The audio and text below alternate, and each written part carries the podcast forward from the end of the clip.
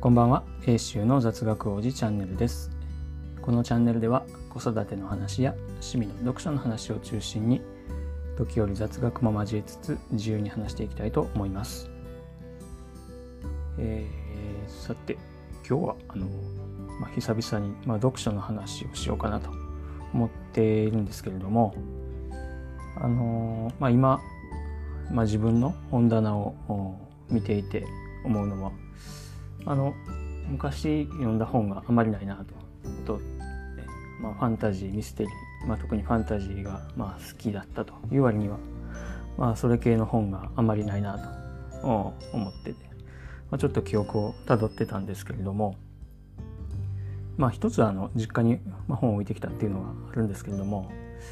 えー、それで思ったのはあの私当時学生時代前後ですけども。あのグイーンサーガに、まあ、ハマっていたと。うん、でそれでそのそればっかり読んでた時期があるので、まあ、結果あそれらの本はちょっと実家に置いてきたのであの今手元にはないと。まあそんな感じのストーリーのようです。で、えーまあ、グイーンサーガというのは、まあうんまあ、ヒロイックファンタジーの一つで、まあ、日本の栗本薫先生が、まあ、ずっと書かれてた百数十冊文庫本で出ています。えーまあ、ヒロイックファンタジーというのは、まあまあ、剣と魔法のファンタジーの中でもあの筋骨隆々たる、えー、主人公が活躍する、まあ、英雄コナン、まあ、映画だったら、まあ、コナン・ザ・グレートあのシュワちゃんとかが、まあ、主演を演じるようなああいう世界で、まあ、あんまりあの日本製でそういう面白いのが、まあ、あんまりなかった中で、まあ、栗本先生が書かれたね、えー、作品は本当に、まあ、面白くて、まあ、キャラもそれぞれ魅力的でまああのすごくハマってずっと読んでいたんですけれども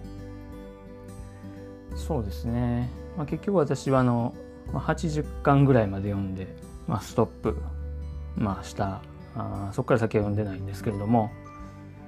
まあ、なんとなくねまあキャラを雑に扱ってるような気がしてきたと。まあこれはあくまで個人の感想ですけれども。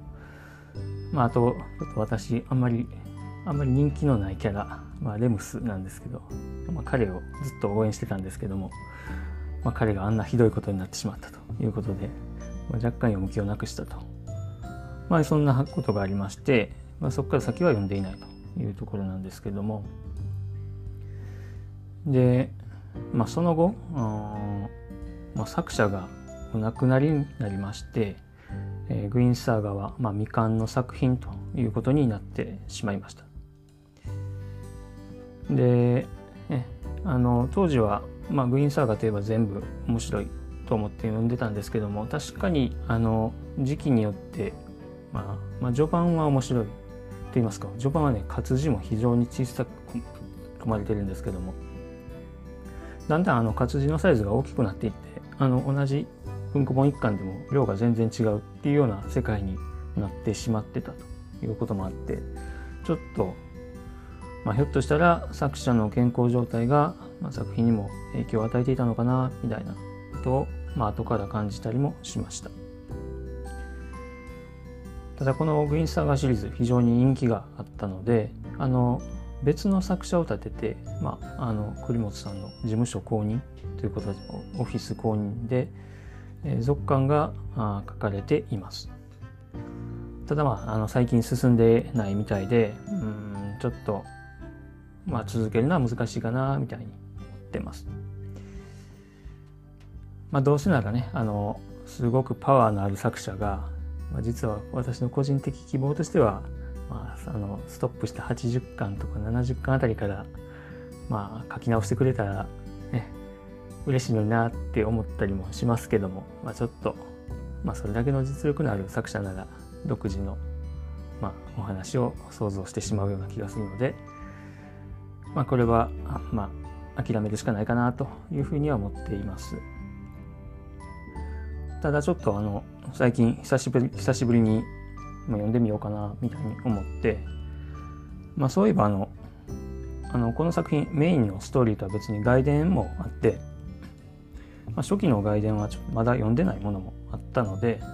まあ、その辺りをなんか、つまみ食いするのもありかなみたいに思っています。でその外伝でちょっと思い出したんですけれどもあのこの作品、まあ、ちょっと本筋とは外れるんですけども、えー、割と男同士の関係っていうのもあってあの、うん、男同士のカップリングとかではなくてあの、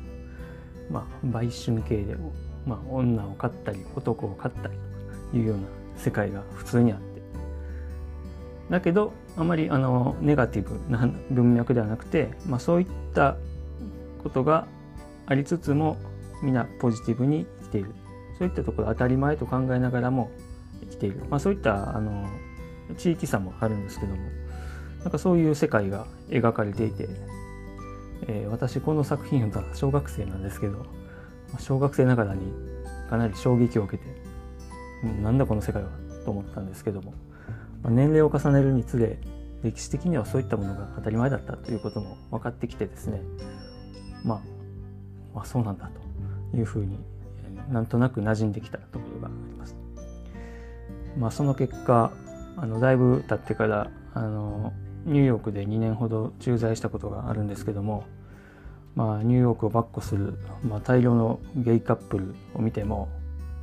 まあうんまあそんなもんかみたいな感じで、まあ、自然と、まあ、受け止められたということでまあ、ね、そういった効果もあったのかなと。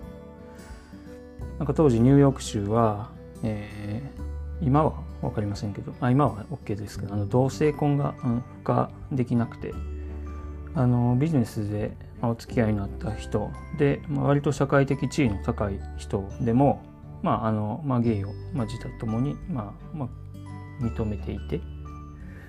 えー、別のあの同性婚が認められている州にわざわざ行って、まあ、結婚式を挙げて帰ってくるみたいなこともありましたので、あのまあ、そんなことを聞いてもおあそうなんだ。まあ、ね、なんて言いますか。まあ割と当たり前のこととして、まあ、まあ、受け止められたというようなことはあったかなと思います。あの最近 LGBT のことが急にこのアルファベットがあの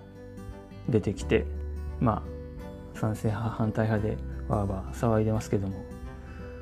あのまあちゃんと本を読んでいた人はもう30年も前から、まあ、そういった世界っていうのはごくごく当たり前のこととして認めていてあの逆にあの割とニュートラルな気持ちで見つめられるようにまでなっていたのでまあ今更騒いでる人については、まあ、何を今更みたいな感じであの、まあ、なんて言いますかね冷めた目で見ていると、まあ、そんな感じでいるところではあります。はいまあ今日はただの昔話なんですけどもまああのねちょっと先ほど言ったようにまあ久々に、えー、こういった作品読んでみてもいいかなみたいに思っているので、えー、ちょっと、ね、古い本を探して、えー、取り組んでみようかなと、まあ、そんなことを最近考えています。はい、えー、皆さん聞いていただきありがとうございました。それではまた。Have a good, have a good night.